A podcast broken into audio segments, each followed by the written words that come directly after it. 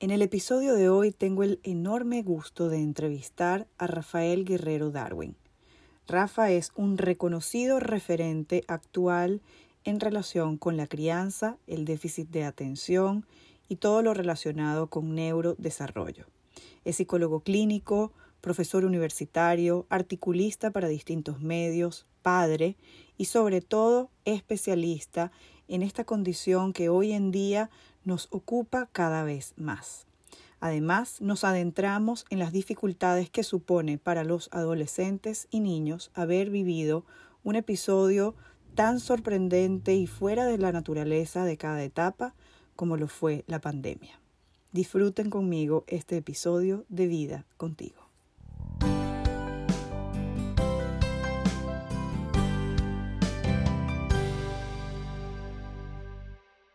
Rafa, qué gustazo es tenerte aquí en el podcast. Antes de empezar, porque me gusta ponernos en contexto, ¿en qué lugar del mundo estás mientras hacemos esta grabación? Bueno, pues tengo la gran suerte de vida, gracias a ti por, por invitarme, la gran suerte de estar en, en Madrid, en España, una ciudad muy bonita en la cual estoy súper a gusto y súper feliz. Pues me encanta. Yo estoy en Santo Domingo, República Dominicana, muy a gusto también, en pleno Caribe, y creo que un componente importante en las relaciones que tejemos con nuestros hijos y con las personas que nos rodean es el entorno que nos rodea, Rafa. No sé si a lo largo de tu investigación has podido ver cómo la cultura familiar impacta en el desarrollo de estos vínculos. Te has dedicado a estudiar el cerebro. No sé si en este proceso de entender qué pasa con nuestra crianza, has podido ver que los españoles tienen una manera de criar quizás distinta a los latinos, distinta al resto de Europa, distinta a los norteamericanos. ¿Te has detenido un poco a ver este tipo de curiosidades o de características? Claro, qué interesante todo esto que comentas, ¿verdad, Vida? Eh, sí, la verdad que al, final lo que compartimos eh, es que mm, somos habitantes de este, de este planeta, que somos, somos seres humanos pero qué diferentes somos eh, en, muchos matices, ¿verdad? Desde luego no es lo mismo, eh, y aquí hablamos ya de generalidades, luego habrá que, aterrizar y ver casos eh, concretos y particulares, pero qué diferente es la educación en, en, Oriente, ¿no? en países como Japón, en China, con eh, países como los nórdicos, por ejemplo, eh, en España, eh, por supuesto en Latinoamérica, en Estados Unidos, ¿no? Es decir, que luego al final hay, hay, diferencias, ¿no? Nos encontramos con grandes diferencias, por ejemplo, lo que tiene que ver a, qué lugar ocupan las emociones, por hablar de una de los muchísimos, ¿no? de las muchísimas variables que van a hacer que eh, eh, que la educación, la crianza, los valores vayan a ser diferentes. Fíjate, ¿no? Como, como bien sabes, vida, en, Oriente, el lugar que ocupan las, las emociones es, eh, es, una, es una educación mucho más podemos decir, más, eh, más estricta, ¿no? más evitativa en ese, en ese punto, donde no, se, donde, donde no se da tanta importancia a esa parte emocional y sin embargo en, en Occidente, bueno, pues sí que le damos esa, esa, importancia o le damos más importancia, ¿no? Y hasta incluso en algunos puntos nos vamos al extremo opuesto, ¿no? Donde nos cuesta mucho regular nuestras, nuestras emociones, ¿no? Así que sí, desde luego que la cultura, la sociedad, la familia donde nos desarrollamos, es, es, clave ¿no? a la hora de, de, inculcar unos valores u otros. Y definitivamente, así como creo que la cultura es clave, creo que el momento histórico también es clave, Rafa, porque muy probablemente tus pacientes, tus pacienticos o tus pacientes adolescentes están viviendo una crianza distinta a la que vivieron sus padres o a la que vivieron nuestros padres. El momento histórico que están viviendo tus pacientes actuales es un momento además atravesado por una pandemia, por una guerra, por una revolución tecnológica, siendo un poco especuladores. ¿Cómo crees tú que esto va a, interferir o a impactar la relación que nosotros establecemos con nuestros hijos en el día a día desde la crianza? Bueno, pues eh, como bien dices, ¿no? ¿no? No, vamos a hacer otra cosa nada más que... Mm, especular. Eso es, especular, lanzar hipótesis, ¿no? Pero la, situación que, tenemos eh, hoy en, en 2022 desde luego que, se ve muy influenciada por lo que estamos y por lo que hemos vivido, ¿no? Es decir, la guerra en Ucrania, la pandemia, el confinamiento. Eh, recientemente tuve la gran suerte de estar en la isla de, la, Palma, donde han vivido una de, los, de las erupciones volcánicas más, más terribles, ¿no? De los, eh, vamos, no solamente de los últimos años, sino de la historia, ¿no? Y desde luego que eso, eso, eso impacta, ¿no? Veremos a ver cómo impacta todo eso, vida, veremos, pero desde luego que el, impacto de los dispositivos tecnológicos, ¿no? Es decir, nuestros padres eh, y hasta incluso nosotros, ¿no? Eh, que, somos jóvenes, eh, pero no tan jóvenes como nuestros hijos, ¿no? Cómo, esa, cómo los dispositivos tecnológicos impactan sobre, sobre nosotros, ¿no? Y, veremos, ¿no? Sobre nuestros hijos. Y veremos qué, implicaciones tiene, tiene, esto, pero ya hay estudios que están demostrando que el contacto ocular que tienen nuestros hijos con sus profesores, con sus padres, entre ellos, eh, dista bastante, ¿no? Y para mal, en este caso, en comparación con, eh, con cómo nosotros miramos a los ojos, ¿no? Desde luego, y nuestros abuelos, desde luego. Esos son, son aspectos que, tienen una, relevancia muy, muy importante porque el contexto, eh, no voy a decir determina, pero sí que condiciona y sí que influye. Para mí, tú sabes que ha sido determinante todo este contexto histórico, porque como sabes, soy mamá actualmente de tres adolescentes y creo que les ha tocado vivir un, paréntesis que ya no sé si es paréntesis porque ha sido demasiado largo contra natura. No sé si tú lo percibes así. Totalmente. En la consulta, ¿te dedicas sobre todo a problemas eh, o a dificultades de aprendizaje, a déficit de atención? ¿Has visto repunta en las dificultades? ¿Sientes que la pandemia ha traído y seguirá trayendo estragos y dificultades para el adolescente y para los niños en toda la construcción de su, de su evolución? Fíjate, Vida, que estás hablando de una etapa muy concreta, como es la etapa adolescente, que a ti te toca de lleno de manera, de manera muy, muy personal. Y, te diría que si dividimos el ciclo vital en infancia, adolescencia y etapa adulta, te diría que todos estos cambios de los que estamos hablando, donde más impactan es en la etapa adolescente, bajo mi punto de vista, eh, de una manera muy significativa. Eh. Los, niños tienen, como bien sabes, una, mayor plasticidad, una mayor capacidad de adaptación, eh, están en un momento evolutivo donde se sienten más protegidos por mamá y por papá el adulto, los adultos, bueno, unos más y otros menos, pero bueno, tenemos nuestros mecanismos de, adaptación, tenemos nuestros, nuestros cauces ya suficientemente bien hechos, suficientemente, pero los que están en ese punto de inflexión de pasar de ser niños, dejar de ser niños para convertirse en adultos, son nuestros adolescentes. Y con mucha diferencia, vida, eh, me parece que los más perjudicados por, esta, por, esta, eh, por estos grandes cambios, que como tú decías, no podemos llamarlo un paréntesis, un paréntesis de dos años es algo más que un paréntesis, ¿no? Eh, son, los, son nuestros adolescentes. Sí, por lo tanto, eh, mayor casos de, de, TDAH, mayor casos de dislexia, mayor casos de, eh, de, bullying, mayor casos de cualquier problemática que podamos pensar, mayor casos de depresión, mayor, mayor número de casos de, estrés, de ansiedad, cualquier trastorno que podamos pensar ha sido potenciado, ha sido incrementado por la situación tan cambiante, tan, tan poco predecible eh, que, estamos, que estamos viviendo y que hemos vivido. ¿no?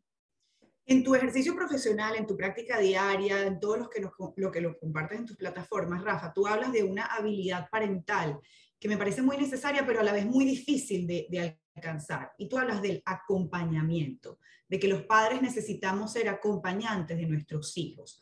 Si nosotros pudiéramos desmenuzar esto, ¿no? Como decirle a los papás el cómo cómo yo acompaño a un preadolescente, a un adolescente en una era pandémica que está viviendo retos, que está viviendo dificultades, que no está pudiendo ver a sus pares en el colegio, en el centro comercial, en el cine, a transitar esta etapa vital, como tú lo has dicho, de la manera más saludable posible. ¿Cómo? ¿Cómo lo sistematizo? ¿Cómo lo llevo a la práctica?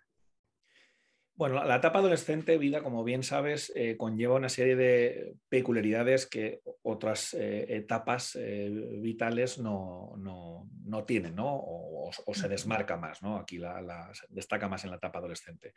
El adolescente lo que necesita de su padre y de su madre, desde luego que es cierta protección, pero cierta.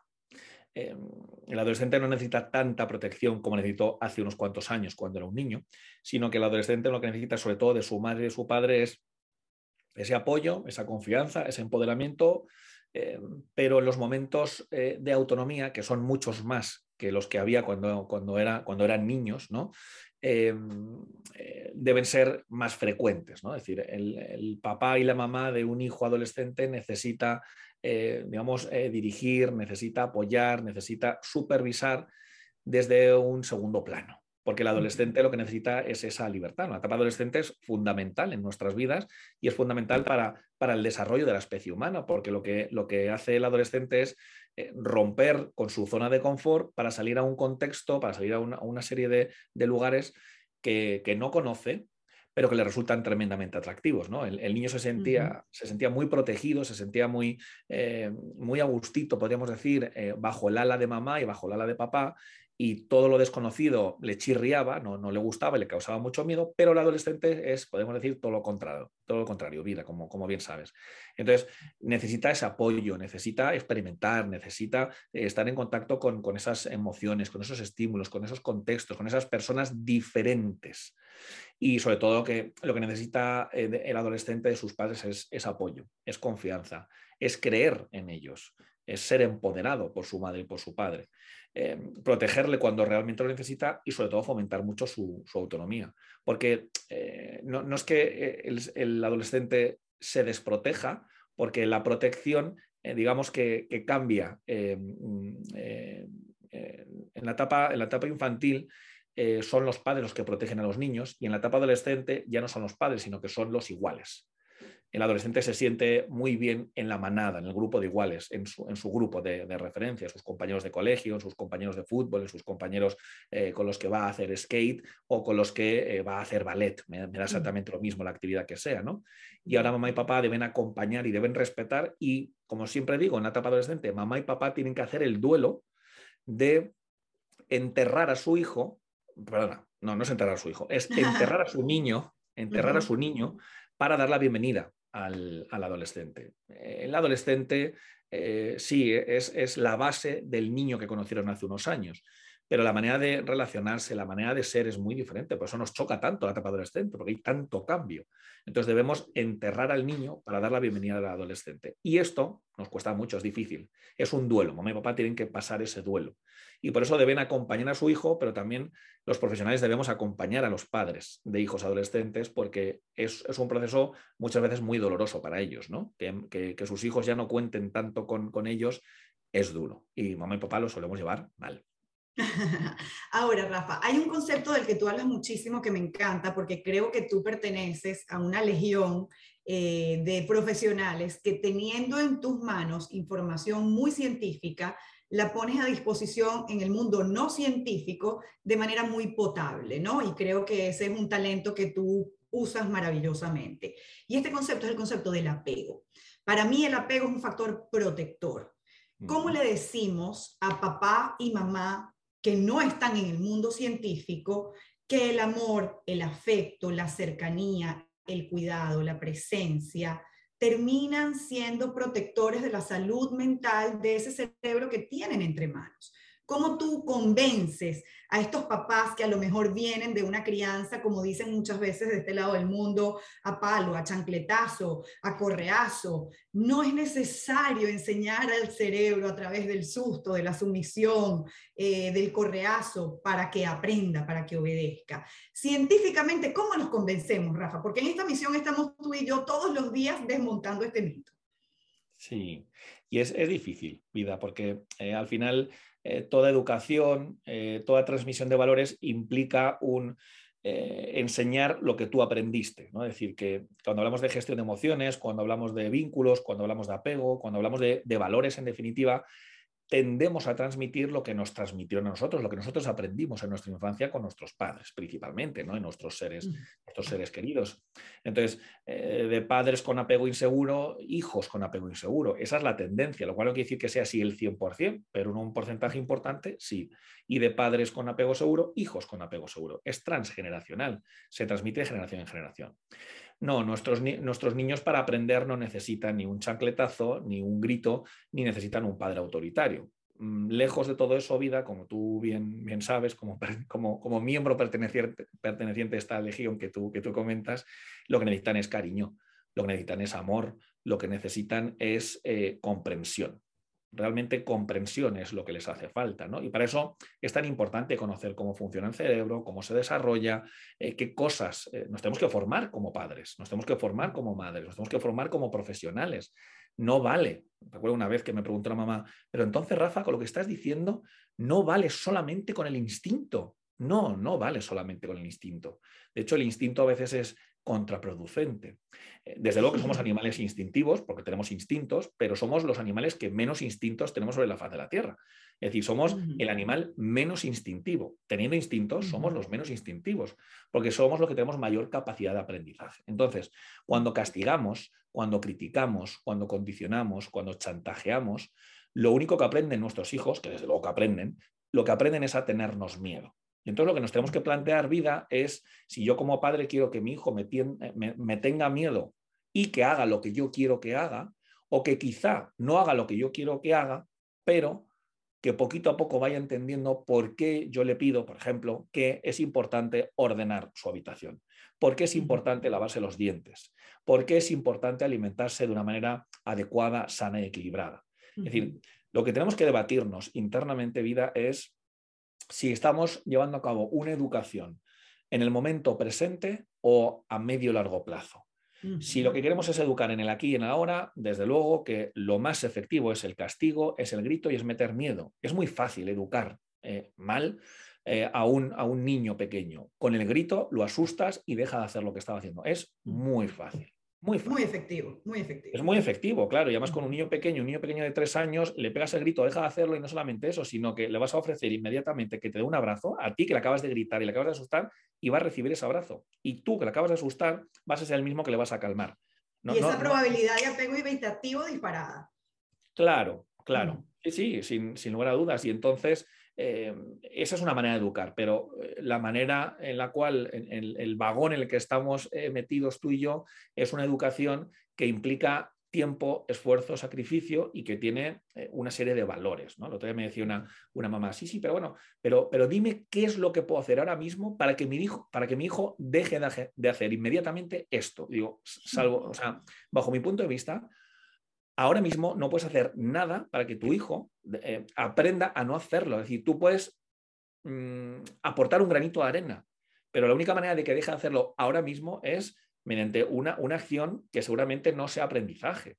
Hay momentos, desde luego, eh, vida donde, donde no podemos tener como objetivo aprender. El momento en que tu hijo de dos años se lanza a cruzar solo por la carretera, ahí no es momento para enseñar, es momento para echar la mano y traerle de vuelta para ti, porque su vida está, en peligro, ¿no? Pero debemos plantearnos si queremos eh, educar en el momento presente o queremos invertir en educación. Esa es, la, gran, la, gran, cuestión. Y para eso no vale lo que no solamente muchos mamás y, muchas mamás y muchos papás dicen, sino lo que últimamente escucho muchos profesionales, la mano dura. Rafa, lo que este hijo, lo que este hijo, lo que este niño, lo que este adolescente necesita es mano dura. Nadie necesita, y lo digo tajantemente, nadie necesita mano dura. Nadie. Ni los que decimos que se portan bien, ni los que decimos que se portan mal. Ni los niños que cumplen con tus expectativas, ni los niños que no cumplen con tus expectativas. Nadie, absolutamente nadie, bajo ningún concepto, está justificado el mano dura. En ningún concepto. En ningún, en ningún caso. Te decía que la mano, la mano dura está tomando decisiones en Rusia y ahí vemos las consecuencias. Eso es. Eso es. Sí, sí, sí. Porque además estamos criando estamos criando a un hijo, a dos, a tres, a cinco, a ocho, a los que tengamos, que saldrán al mundo y harán familia y tomarán decisiones en colectivo y por eso siempre he creído que las decisiones que nosotros tomamos con nuestros hijos de alguna manera impactan al mundo entero, ¿no? Ahora, Rafa, cuando, cuando hablas de, de, los padres y hablas de que pierden la paciencia y que quieren eh, eh, cambios inmediatos, me recuerdas un poco a esto que estaba tan en boga en los 70, en los 80, que tenía mucho que ver con lo visible que era la conducta. Creo que estamos todavía muy contaminados de esa promesa de que aquello que se premia se sostiene, aquello que se ignora se extingue. En este mundo en el que la inmediatez definitivamente sigue siendo un ingrediente muy presente, venderles a las familias siembra para que coseches dentro de tres meses, dentro de tres años, dentro de diez. Pareciera ser una propuesta bastante utópica. ¿Cómo hacemos nosotros de esta legión para decirles a los padres, te metiste en una empresa delicada? Esto de traer gente al mundo implica que seas paciente. A ver, yo creo mucho en el tema del autocuidado y que nosotros trabajemos nuestras reservas de paciencia, Rafa. ¿Cómo lo ves tú? ¿Cómo lo planteas? ¿Cómo invitas a los padres de tus pacientes? Mira, esto tiene mucho que ver contigo. Tu hijo me lo estás trayendo acá para que yo le dé algunas, algunas luces, pero esto también tiene que ver contigo, papá y mamá. Claro. Sí, no, no, no, es, eh, no es algo que guste, ¿no? Decir a los padres que tenemos que ir eh, tranquilos, poco a poco y de manera pacientemente, no es algo que les guste y además es algo que va en contra de lo que habitualmente tenemos, ¿no? Que estamos en la, en la sociedad del clic, estamos en una sociedad donde todo es eh, inmediato, ¿no? Lo tecnológico es completamente inmediato, con una gran cantidad de, de reforzadores. Y es cierto, ¿no? Tú comentabas antes de, eh, este, este, tipo de, reforzadores eh, básicos ¿no? y de castigos básicos, que es condicionamiento clásico puro y duro, que desde luego que también funcionan en nosotros como, como seres humanos, ¿no? Es un tipo de, aprendizaje muy básico, pero un tipo de aprendizaje. Pero creo que nosotros vamos, nosotros como seres humanos, vamos más allá de ese condicionamiento, ¿no? Eh, somos mucho más que puro condicionamiento. Entonces, lo que hay que hacer es tratar de, de acompañar a la familia y tratar de hacer ver a la familia que si queremos invertir en educación, como, como veíamos antes, eh, tenemos que, ir poquito a poco. Yo siempre a, los, a, las mamás y a los papás les digo que, eh, que, traten de ser conscientes de cómo son los procesos en la naturaleza. ¿Cómo es la naturaleza? Es decir, eh, erosionar una piedra, que, un río, que, una gotita de agua erosione una piedra, no es algo de hoy para mañana. es algo que lleva años. Em, el embarazo es algo que lleva nueve meses, ni más ni menos. Em, que crezca un árbol es algo que no es de hoy para la semana que viene ni para el mes que viene. Es decir, los procesos naturales, la naturaleza, el mundo animal, el mundo salvaje, podríamos decir, vida, nos aporta la información de paciencia, tranquilidad y las cosas saldrán bien o tienden a salir bien, pero requerimos plantar semillas para el día de mañana, que no es literal, que es metafórico, para que el día de mañana podamos recoger, podamos eh, tener unos, unos frutos. Entonces, yo entiendo que las familias muchas veces se sienten frustradas porque quieren respuestas inmediatas. Y desde luego que hay muchos profesionales que eh, funcionan desde ese, desde ese modelo, ¿no? Eh, de la punta al iceberg, donde lo importante es eliminar el síntoma.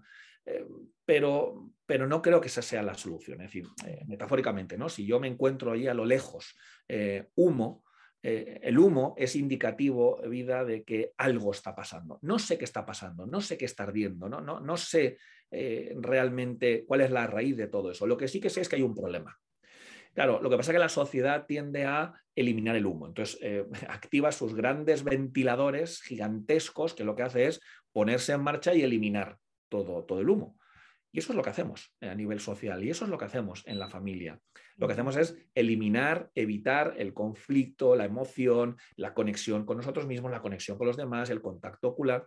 Y entonces cada vez que hay humo, lo que hacemos es activamos los ventiladores y, y aparentemente, ¿no? Es decir, desaparece el problema. No, no desaparece el problema. Aparentemente parece que no hay problema porque no hay humo, pero el fuego sigue estando ahí. Entonces, una vez más, tenemos los padres que tomar una decisión y es, ¿queremos atender el fuego o queremos atender el humo. Si quieres atender el humo, esto es muy fácil. Activa el ventilador, le das un botón y entonces el escaparate es fantástico, es estupendo. Mm. No, no hay problema. Aparentemente no hay problema. Está escondido. O, por otro lado, queremos atender el fuego, no el humo. El humo es la señal de SOS de aquí pasa algo. Entonces, tenemos que decidir si atendemos el humo o atendemos el fuego. Y eso requiere un acompañamiento por parte del profesional, por parte de los profesores, los educadores, eh, con los papás, de entender que esto es un camino largo y que tenemos que ir todos en la misma dirección, que tenemos que remar todos en la misma dirección. Es difícil, es muy difícil porque la sociedad no acompaña a vida. La sociedad va directamente a la punta del iceberg. Eh, tendemos a eliminar los síntomas y tendemos a, medicalizar para eliminar rápidamente síntomas. ¿Usted qué es lo que le ocurre? No? Yo es que vengo con ansiedad ansiolítico. ¿Y usted qué le ocurre? No, yo es que estoy muy triste, eh, antidepresivo. ¿Y usted qué le ocurre? Pues que, pues que tengo, eh, que tengo alucinaciones, antipsicóticos. Y eso es lo que hacemos. Eso es lo que mm. hacemos. Y nos quedamos tan a gusto. Y nos quedamos tan a gusto. Ah, me haces pensar mientras te escucho que antes de ser padres nos deberíamos preguntar, ¿cuánto quiero invertir yo de mi tiempo en esta empresa de ser padre? ¿No? Quiero invertir poquito, entonces atenderé el síntoma. Quiero invertir mucho, entonces atenderé la raíz del síntoma. Pareciera que son ese tipo de preguntas que debo incluir yo antes de tomar la decisión, pero bueno, no, no, no son esas por ahora, pero tú y yo vamos sembrando para que sean esas. Rafa, te has dedicado por mucho tiempo a atender eh, algo que se ha convertido en un problema incluso hasta social, que es el tema del déficit de atención.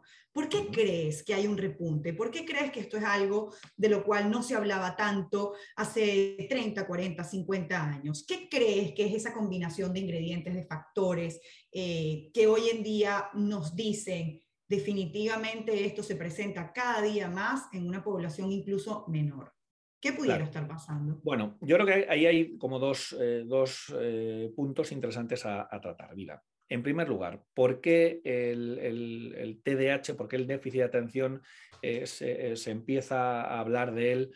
Bueno, no sé si 30, hace 30, 40 años, pero bueno, hace, hace unos, unos 20 años, ¿no? Más o menos.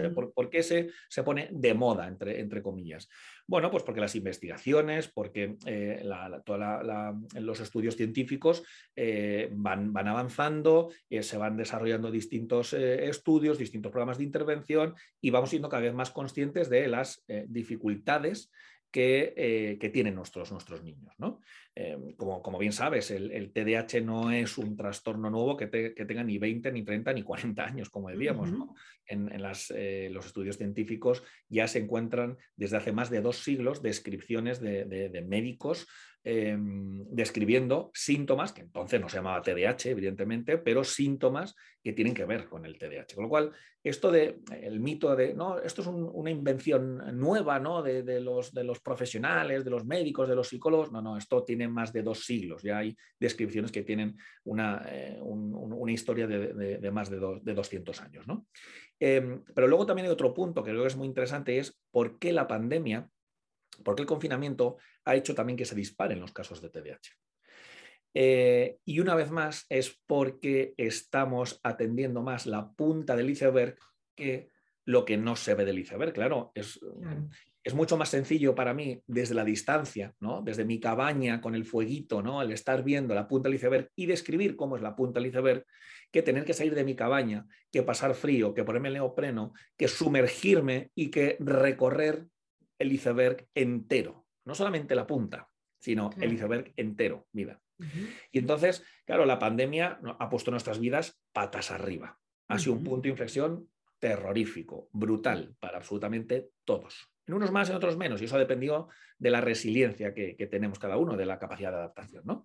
Pero claro, si nos centramos, como decíamos antes, en la punta del iceberg, es decir, en los síntomas, dificultad de, eh, en la, para la concentración, impulsividad, hiperactividad, dificultades para regular emociones, en definitiva, dificultades para hacerme cargo de mí mismo, resulta que eh, la pandemia, como ha activado tantas cosas por ahí debajo que no, que no se ven, eso ha provocado muchos síntomas, lo cual no quiere decir que todos los casos donde veamos estos síntomas que hemos comentado sean casos de TDAH. Hay otras muchas patologías y hasta incluso muchas circunstancias, que circunstancia no es patología, es circunstancia, que implican estos síntomas o que implican estas expresiones, lo cual no quiere decir que sea TDAH. Por eso no debemos ser tan alegres en, el diagnóstico del, TDAH.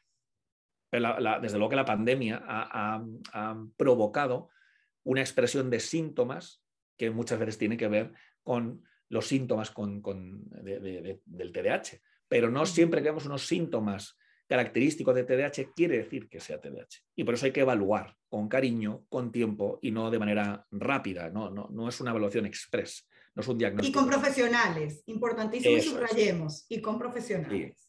Y con profesionales, sí, porque fíjate, vida, que cada vez que, bueno, compartimos algo en, redes sociales, hablando del TDAH o hablando de cualquier otra problemática, eh, siempre las mamás y los papás, con muy buena intención, ¿no? Oye, ¿y cómo puedo evaluar yo y cómo puedo saber yo el tipo de apego que tiene mi hijo? ¿Y cómo puedo saber yo si mi hijo tiene TDAH? ¿Y cómo puedo saber si, si mi hija adolescente está en, eh, en un proceso depresivo?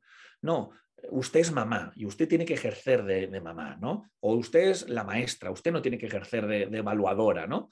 Es decir, claro que existen 50.000 cuestionarios y 50.000 maneras de poder llegar a la conclusión, los profesionales, como bien decías, Vida, de si este niño, si esta niña, si este adolescente tiene la patología X, la Y, la Z o es una circunstancia vital. Claro que existen, pero no son para que se vayan por ahí pasando de, correo en correo y de WhatsApp en WhatsApp. Es decir, son pruebas que debe administrar un profesional con experiencia en esa patología. Y muchas veces pretendemos, ¿no? Pues una vez más, ¿no? Que dan, dándole un botón que yo sepa, como madre, como padre, si mi hijo tiene TDAH.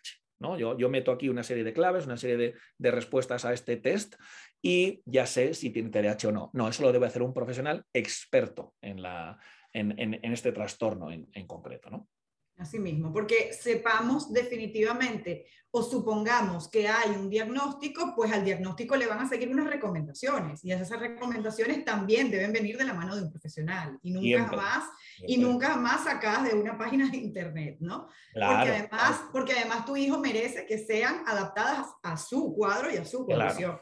Claro, sí, sí, sí, eso es. Eso es. Así es. Rafa, eh, ya hemos hablado un poco de tu contexto profesional, de, de, toda esta investigación que haces y que nos brindas en el día a día. Quiero irme un poco a, a, a lo que nos conecta como personas, independientemente del área a la que nos dediquemos. Y es que todos somos hijos. Me pasa mucho que me dicen personas, yo te leo, pero yo no soy mamá. Y yo siempre les contesto, pero es que tú eres hija. Y muy probablemente por eso te identifiques con muchas de las cosas que yo digo. Hay una frase de Virginia Satir, una terapeuta familiar que me gusta muchísimo por además su calidad tan humana, eh, que ella decía que desde muy pequeña ella sabía que ella iba a ser detective de papás. ¿Qué hizo de Rafa que el día de hoy en su vida adulta se dedicara a ser detective de cerebros? ¿Qué crees tú que pasó contigo de niño que te interesara este tema por mejorar la calidad de la, de la vida humana? Claro, bueno, yo estoy completamente de acuerdo con, Virginia, ¿no? Eh, siempre que hago formaciones de, apego y de vínculos, siempre les pregunto o, les animo a que, se, a que reflexionen los asistentes en cuanto a por qué se dedican a lo que se dedican, ¿no? Es decir, mm, por qué yo soy psicoterapeuta, eh, eh, por qué mi hermana se dedica a la abogacía, por qué mi primo se dedica a la medicina y por qué mi cuñada es panadera, ¿no? Es decir, todos nos dedicamos a algo por algo. Y nuestros trabajos cumplen una función, pero voy más allá. Ya no solamente son nuestros trabajos, es que elegimos pareja por algo. Es decir, mm, ¿por qué eh, eh, mi pareja tiene estas características y por qué mi pareja es esta, ¿no? En concreto, por algo, por algo. Y eso tiene mucho que ver con los estilos de apego. Es decir, una persona con un apego seguro jamás, nunca en la vida va a, elegir a una pareja con un apego desorientado, por ejemplo. por ejemplo, una persona con un apego evitativo sí que es muy probable que pueda elegir como pareja tanto un evitativo como un ansioso ambivalente. ¿no? Es decir, se producen ahí una serie de combinaciones que la mayoría de las ocasiones no somos, eh, eh, no somos conscientes de ellas. ¿no? Pero bueno, no, no, no, no estoy evitando tu, tu, pregunta que te voy a responder. ¿Por qué, por qué Rafa Guerrero se, se, dedica a todo lo que tiene que ver con vínculos, con apego? Eh, ¿Por qué le, le, llama tanto la atención el tema del, del, cerebro? ¿no? Bueno, pues una vez más, por mi infancia. Si es que todas las respuestas, vida, que te voy a contar a ti están en nuestra infancia. ¿no? yo viví una infancia difícil. ¿no? mi hermana y yo vivimos una infancia difícil. Nosotros em, nos criamos principalmente con, nuestra abuela, porque nuestros padres estaban constantemente trabajando. Mi padre trabajaba de, sol a sol, eh, mi madre hubo un tiempo que también estuvo ayudando a, mi, a mi, padre. Y bueno, pues eh, cuando te quedas en, manos de, una abuela, bueno, pues estás mm, eh, digamos, pues eh, a, la, em, a, la, situación que, bueno, la situación o a la manera que, tiene esa persona ¿no? de, vincularse y de relacionarse con, contigo, ¿no? Y entonces, bueno, desde luego que cada uno hace lo que, lo que puede, ¿no? Pero tanto mi hermana como yo eh, nos, desarrollamos en, contextos difíciles, en contextos de, inseguridad, en contextos de falta de confianza y otras muchas cosas, ¿no?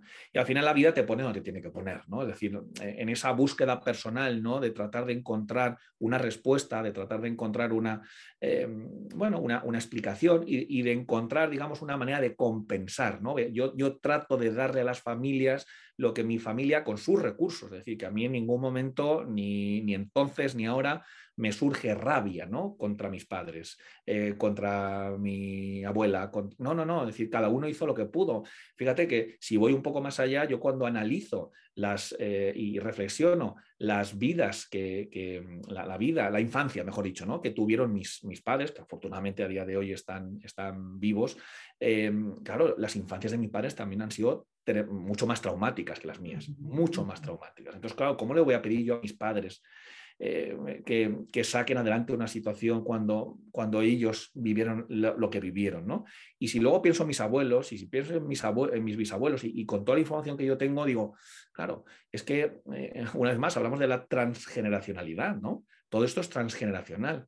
Hasta que uno, eh, como fue mi, mi caso, bueno, pues decidí estudiar psicología, yo pensé que fue algo casual, pero ya veo que no es nada casual y eh, al final, dentro de las distintas corrientes, pues eh, he tocado muchos, muchas de las orientaciones de, la, psicología, de la práctica clínica, hasta que al final caí en teoría del apego y fue lo que dije, esto es lo que, lo que yo necesitaba, ¿no? Claro, yo en ese momento lo que yo necesitaba de manera psicoterapéutica, de manera, digamos, eh, de, manera profesional, pero luego me di cuenta que lo que necesitaba era de manera personal, ¿no? Y entonces, bueno, pues eh, gracias al trabajo psicoterapéutico que he podido vivir ¿no? con, varios psicólogos desde mi etapa adolescente hasta el momento más, más presente, pues tengo ese, seguimiento y tengo esa, esa, ayuda que me, bueno, pues que me ha permitido ¿no? poder reparar mi, apego y poder salir a la superficie como buenamente puedo. ¿no? Entonces, al final, todas nuestras infancias nos dan esas, eh, esas esas respuestas de por qué nos dedicamos a lo que nos dedicamos, ¿no? Y esta es en, esencia mi, historia. Rafa, gracias, gracias por compartirlo, porque además evidencias una vez más que nuestro pasado no tiene por qué ser una condena. Y creo yo que cada generación está llamada a repararse si así decidimos tomar eh, la misión. Quisiera cerrar con alguna palabra para las personas que nos están escuchando. Bueno, que yo creo que lo importante de vida es, eh, mm, desde luego, la implicación, una actitud positiva, pero sobre todo el saber pedir ayuda. Eh, el ser humano va por la vida con, eh, con, una bandera que dice independencia y eso a mí me chirría mucho. vamos con la bandera de independencia no porque lo seamos, porque estamos muy, muy lejos, ¿no? nunca lo vamos a ser, nunca el ser humano jamás, ni el adulto va a ser independiente, pero eh, llevamos la bandera de la independencia, pero que en realidad es una pegatina que hemos puesto encima de otra, de otra palabra, que en este caso es una emoción que se llama miedo. Tengo tanto miedo a reconocerme vulnerable, tengo tanto miedo a reconocer, porque lo somos, ¿eh? unos más y otros menos, pero todos somos vulnerables y todos necesitamos del otro. Nos necesitamos los unos a los otros, somos interdependientes. Pero me da tanto miedo decir que eh, yo sufro, que, tengo necesidades, que, necesito pedir favores, eh, que, que, tengo miedo, que tengo rabia, que me enfado, que esto no cuadra con lo que yo quería, entonces le pongo encima la pegatina de independencia. ¿no? Entonces yo creo que se trata de ser consciente de que no somos independientes y que nos necesitamos. Y que mm, si hay un conflicto que tú has tratado de solucionar internamente, o con tu hijo, o con tu pareja, o con quien sea, ¿no? Y no lo hemos podido sacar adelante, vida, es momento de, pedir ayuda. Y donde digo pedir ayuda, no solamente, por supuesto, sobre todo me refiero a la ayuda profesional, pero a veces con pedir ayuda a un amigo, con pedir ayuda a un compañero de trabajo, con abrirnos, con contar, con eh, la gente responde muy bien. La gente responde muy bien. Entonces, pidamos ayuda, pero claro, para eso hay que ser consciente. Si no soy consciente, no puedo pedir ayuda. ¿Ayuda de qué? Si estoy fenomenal, ¿no? Entonces, seamos conscientes de todo esto y vamos a reconocer nuestra necesidad de pedir ayuda, de, contar, de, expresar y que los demás estamos para, ayudarnos los unos a los otros, ¿no? que, hay muy buenas personas en este mundo, hay que confiar en ellas y que nos tenemos que ayudar, tenemos que hacer equipo. Así es. Rafa, gracias de nuevo por, compartir tu conocimiento y además mostrarnos tu vulnerabilidad. Me quedan más ganas todavía de darte ese abrazo en persona que tenemos pendiente. pendiente. Y, espero que sea muy pronto. Nos volveremos a encontrar y gracias de nuevo por estar en vida contigo en este podcast. Gracias. Gracias a ti, mira por invitarme. Un beso. Un beso.